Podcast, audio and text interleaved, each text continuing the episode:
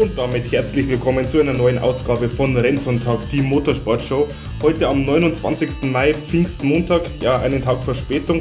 Aber am Wochenende war ja wieder ein bisschen was los, Formel 1 technisch und auch in der DTM ging es endlich los in die neue Saison. Auch mit Verspätung dieses Jahr, aber besser spät als nie. Ja, nachdem letzte Woche das Rennwochenende der Formel 1 in Imola ja ausgefallen ist, gab es letzte Woche keine Folge. In der MotoGP ist ja ein bisschen länger Pause jetzt aktuell. Und daher gibt es jetzt, wie gesagt, heute einen kurzen Überblick über das vergangene Rennwochenende, genauer gesagt in der Formel 1 und ja, in der DTM. Ja, fangen wir auch gleich mal mit der DTM an. Die geht ja jetzt ins erste Jahr nach der ja, kurzen Ära Gerhard Berger und so weiter unter der Obhut des ADAC. Und ja, ich persönlich bin da jetzt schon gespannt, was der ADAC da aus der DTM macht, wie sich das Ganze entwickelt. Natürlich auch mit, ja, wie es mit den GT Masters und so weiter weitergeht, die ja wenn man es neutral sieht, ja, schon mehr oder weniger jetzt für die DTM geopfert wurden seitens des ADAC. Müssen wir mal schauen, wie sich das Ganze dann entwickelt mit den GT Masters, aber es geht ja schon in die Richtung, dass die GT Masters jetzt mehr die Amateurplattform sein wird und die DTM die Profi-Aushänge-Rennserie des ADAC. Also so ist mein persönlicher Eindruck.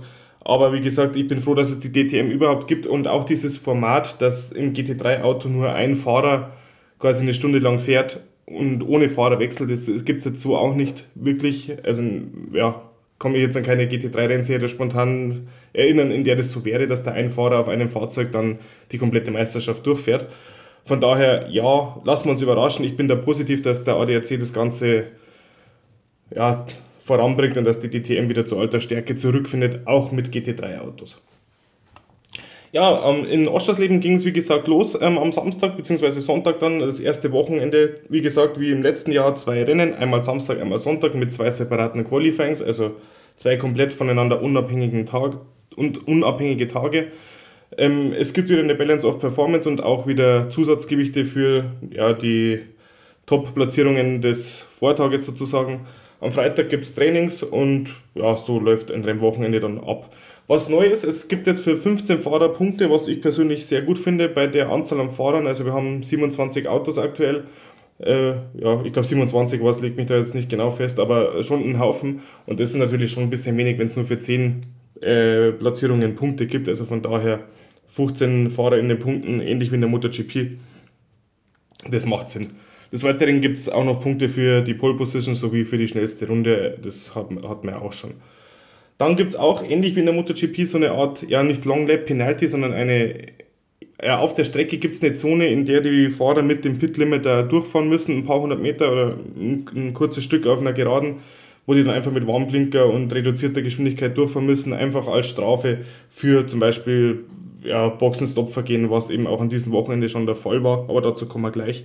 Und ja, so dass einfach der Fan an der Strecke oder auch vom Fernseher sieht, wer wirklich das Rennen dann gewonnen hat und nicht mehr diese sinnlosen 5 Sekunden Strafen, die dann am Ende noch draufgerechnet werden, ja, dass wir da endlich davon wegkommen. Aber das hat mir jetzt am ersten Rennwochenende ehrlich gesagt schon gut gefallen. Ob die Strafen jetzt nachvollziehbar sind, ist was anderes, aber wie gesagt, dazu kommen wir gleich. Fangen wir an mit der Startaufstellung zum ersten Rennen am Samstag.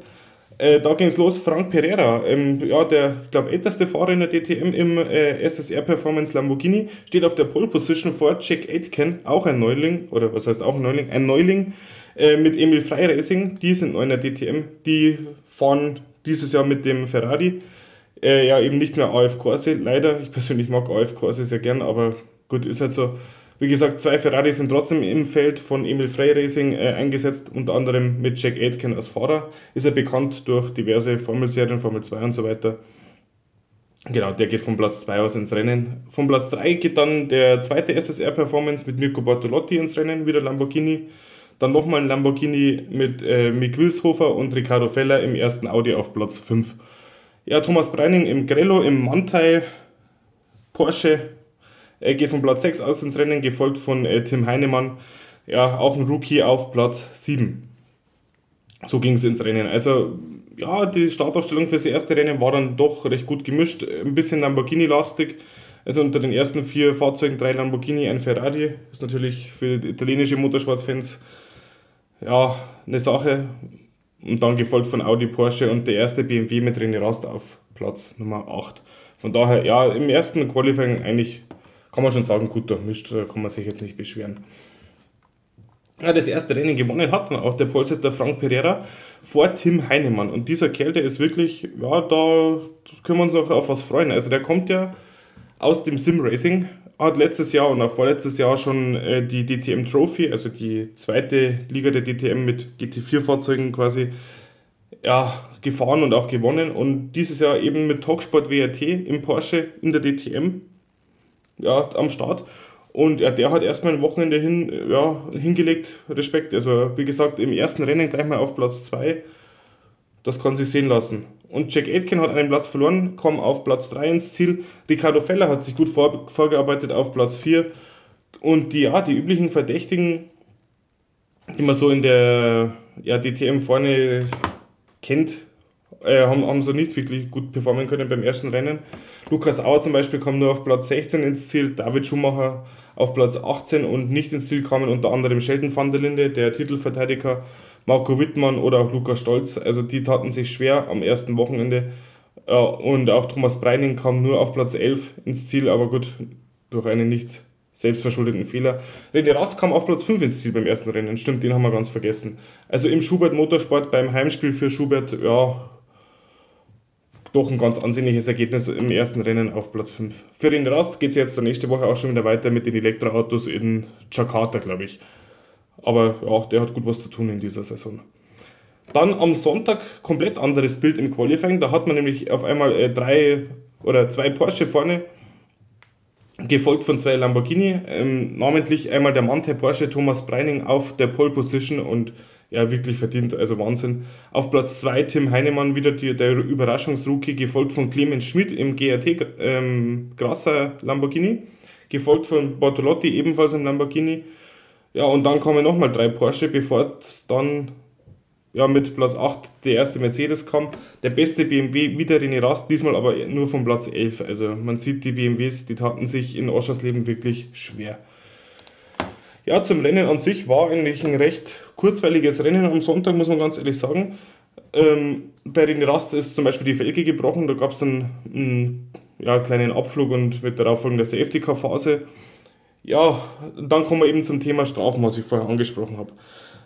Die Mannter-Mannschaft hat beim in Führung liegenden Thomas Breining leider beim Boxenstopp einen kleinen Fehler gemacht. Ähm, ja, in dem quasi nicht, wenn ich es jetzt richtig verstanden habe, alle Räder schon in der Luft waren, als er, der Thomas Brenning, quasi in die Boxenmarkierung äh, reingefahren ist. Aber ja, sind anscheinend die Regeln und dafür gab es dann eben diese besagte Strafe im MotoGP-Sprache Long Lap Penalty, ihr, ihr, wisst, was ich meine.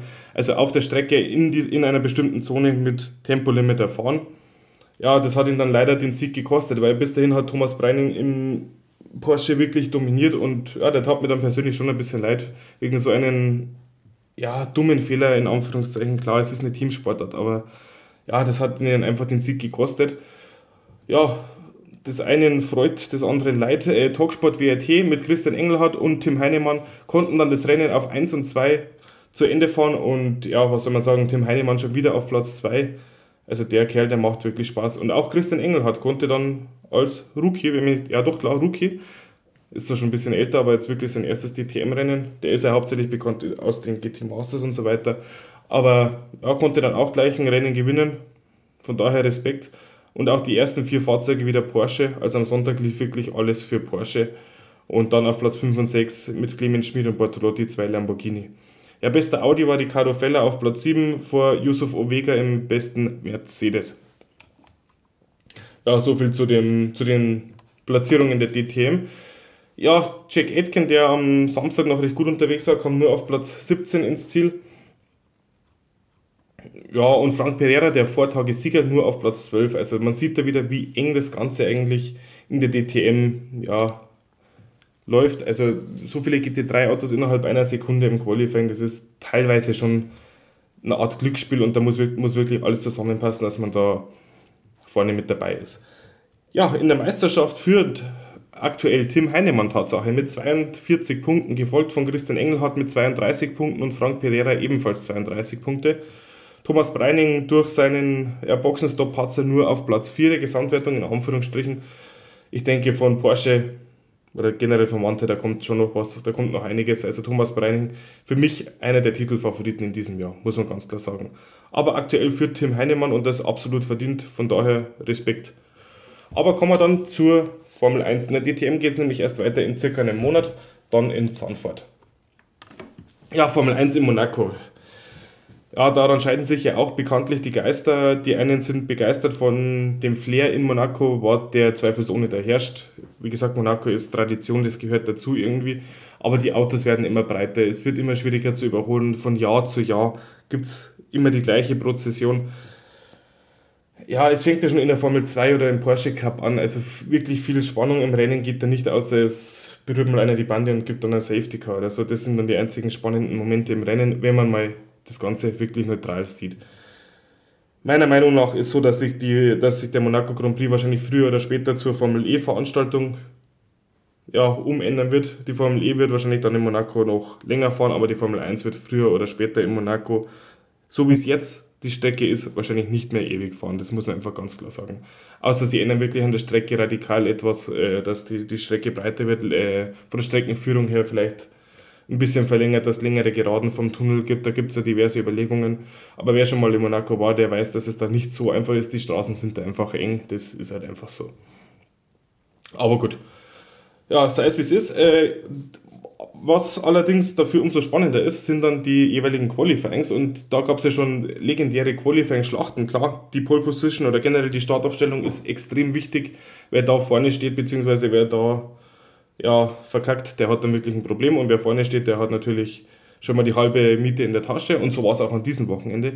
Wirklich eine grandiose, ein grandioses Qualifying-Duell zwischen Fernando Alonso, der ja, eine Wahnsinnsrunde hingelegt hat. Und Max Verstappen dann auf dem letzten Drücker leider, oder leider aus Sicht von Fernando Alonso doch noch gekontert hat, sodass Max Verstappen auf der Pole steht vor Fernando Alonso, aber beide Fahrer wieder mit einer ja, mit einer wahnsinnigen Runde. Auch Max Verstappen, wenn man das sich onboard anschaut, könnt ihr euch gerne auf YouTube nochmal anschauen.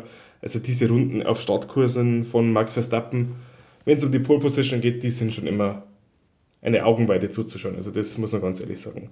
Ja, auf Platz 3 startet dann Esteban Ocon. Ja, muss man dazu sagen, dritter wäre eigentlich Charles Leclerc gewesen, der hat aber ähm, ja, ein, ein anderes Fahrzeug, genauer gesagt, Lando Norris blockiert im Qualifying und hat eine 3 Platz Grid Penalty bekommen, also so dass Esteban Ocon den dritten Platz quasi erbt. Von Platz 4 geht Carlos Sainz im Ferrari ins Rennen, gefolgt von Lewis Hamilton und dann eben Charles Leclerc bei seinem Heimrennen auf Platz 6. Pierre Gasly im Alpine geht von Platz 7 aus ins Rennen. Also auch ein starkes Ergebnis für Alpine im Qualifying, muss man echt sagen. Platz 3 und Platz 7. Und George Russell auf Platz 8, Yuki Tsunoda auf 9 und Lando Norris auf 10. Ja, ihr vermisst jetzt bestimmt Sergio Perez. Ihr habt es bestimmt mitbekommen, der hat leider sein Auto im Qualifying in Q1 schon zerlegt und muss leider von ganz hinten starten. Ja, von daher, wie gesagt, ihr wisst es, ähm, eigentlich ist Sergio Perez ein Startkurs-Spezialist, aber wenn es natürlich im Qualifying nicht klappt und man von ganz hinten starten muss in Monaco, dann hat man natürlich ein Problem.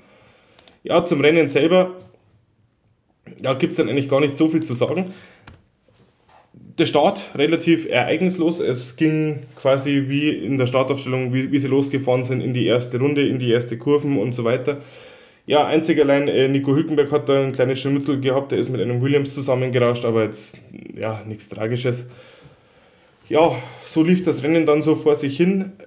Zwei Fahrer sind ein bisschen negativ aufgefallen. Zum einen mal Carlos Sainz, der da mit Esteban Ocon ein paar Duelle hatte und sich ja da auch mal die, die Nase kaputt gefahren hat beim Anbremsen nach dem Tunnel.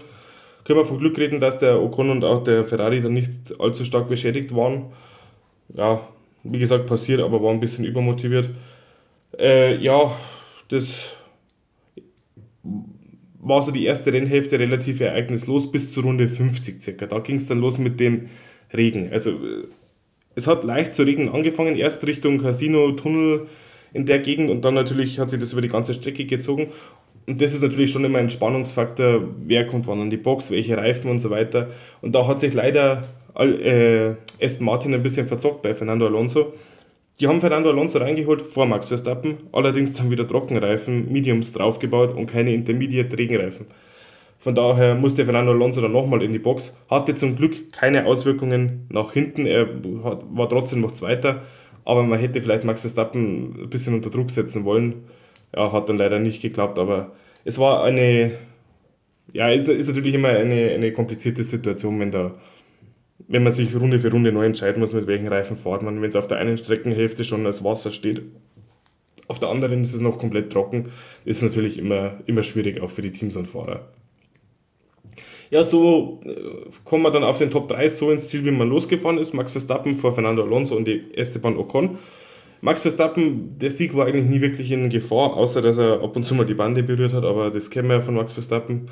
Äh, ja, aber so war es eigentlich ein recht ja, ereignisarmes Rennen. Klar, der Regen hat schon ein bisschen Action mit reingebracht. Äh, ein paar Fahrer sind ausgerutscht, zum Beispiel der Russell ist mal in einer Kurve ausgerutscht. Beim Zurückfahren hat er dann den Perez noch gerammt. Also, ja, aber das sind alles Kleinigkeiten. Es ist kein, zum Glück kein größerer Unfall in der Formel 1 jetzt passiert.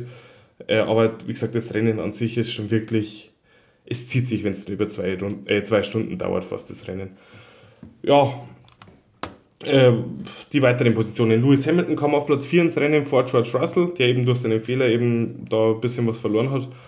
Mm, Charlie Leclerc bei seinem Heimrennen kommt auf Platz 6 ins Ziel vor Pierre Gasly und Carlos Sainz, der nur auf Platz 8 ins Ziel kam. Lando Norris auf Platz 9 und Oscar Piastri auf 10. Nicht für die Punkte gereicht hat es unter anderem für Yuki Tsunoda, der lange in den Punkten war, dann irgendwie Probleme mit seinen Bremsen hatte und leider dann ja, ausgerutscht ist in, gleich nach Startziel bei Santewot und da ja, leider Positionen verloren hat. Er hat seinem Ingenieur schon am Funk gesagt, dass die Bremsen nichts mehr sind, aber irgendwie wollte man das nicht wirklich hören und von daher ja, leider keine Punkte für Yuki Tsunoda.